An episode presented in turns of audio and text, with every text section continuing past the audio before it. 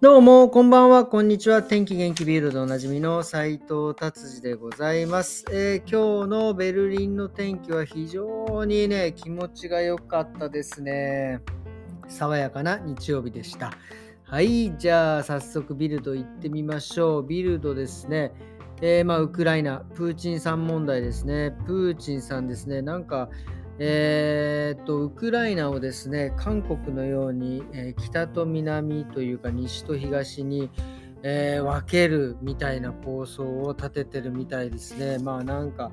結局その自分の思い通りにね戦争が進まなかったのでもうこのまま分けようかっていうことを言い出しております。はい、えーとですね、そしてですね、まあ話は突然もう変わりまして、アメリカでですね、えっと、UFO 出ましたね、UFO。もう大好きです、この記事。UFO が出てですね、もうとにかくあの映像でもちょっと出てるんですけど、まあ、映像、なんか動画でちょっと出てるんですけど、あの動いてないっていうね、もうこれ本当に UFO なのかなっていう、まあまあまあね、思うような感じ。でもね、なんか見出しにはこう空母のようなね、UFO の空母みたいな感じでね、でっかいやつが来るみたいな、こうね、まあちょっとあの、あの昔、この間というか、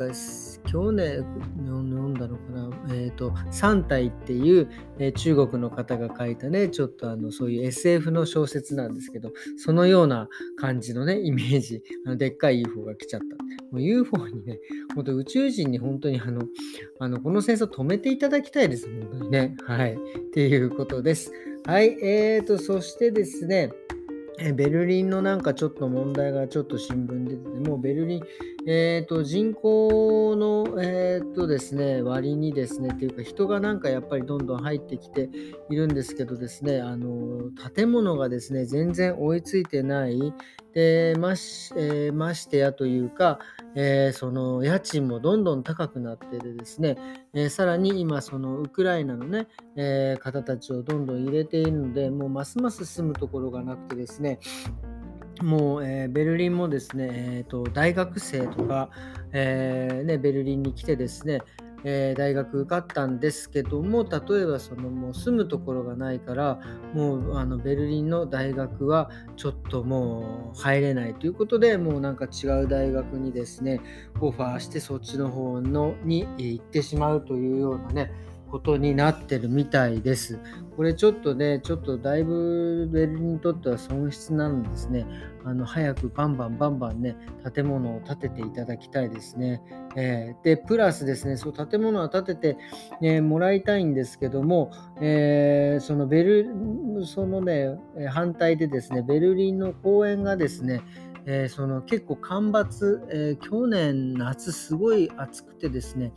えー、そのもうカラカラになってしまってですね、その木とかですね、そういうのに影響が出てですね、なんかこう、そっちの方に、えお金を投資しないとですね、その結構ベルリンの綺麗な公園がですね、えー、どんどん森というか木がやられてしまっているので、そっちの方に、えー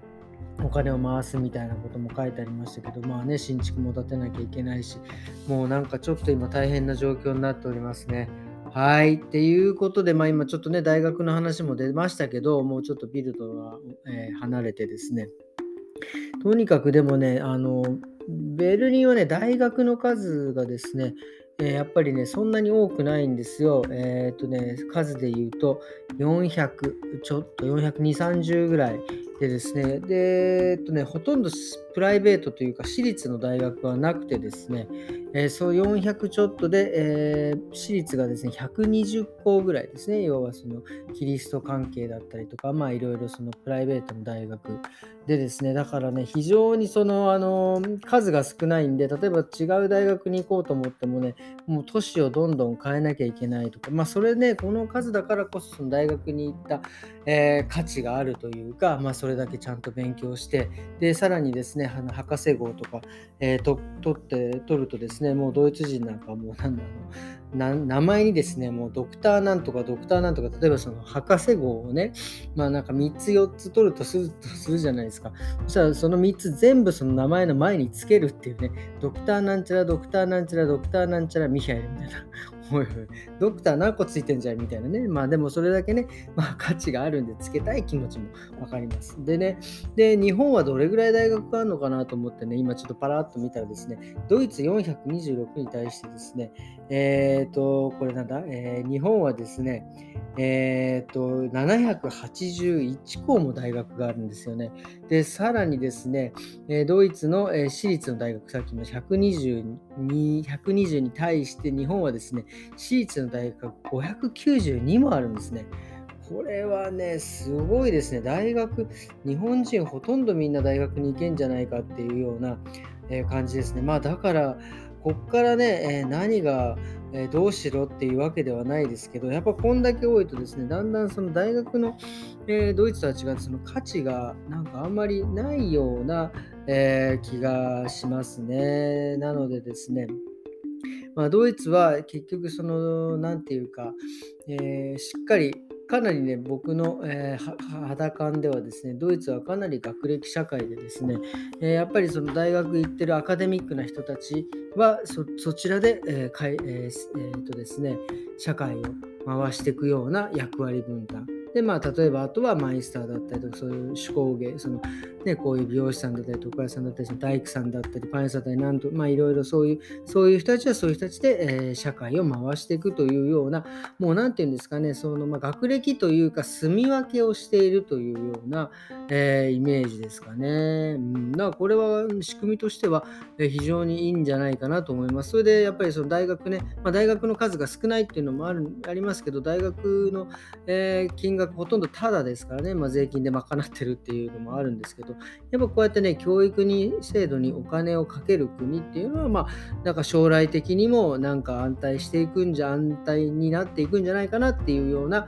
えー、感じです。はい。ということでですね、今日は、えー、こんな感じで終わりにしようと思います。えー、日曜日でしたね。皆様、どういう日曜日をお過ごししました過ごしえ、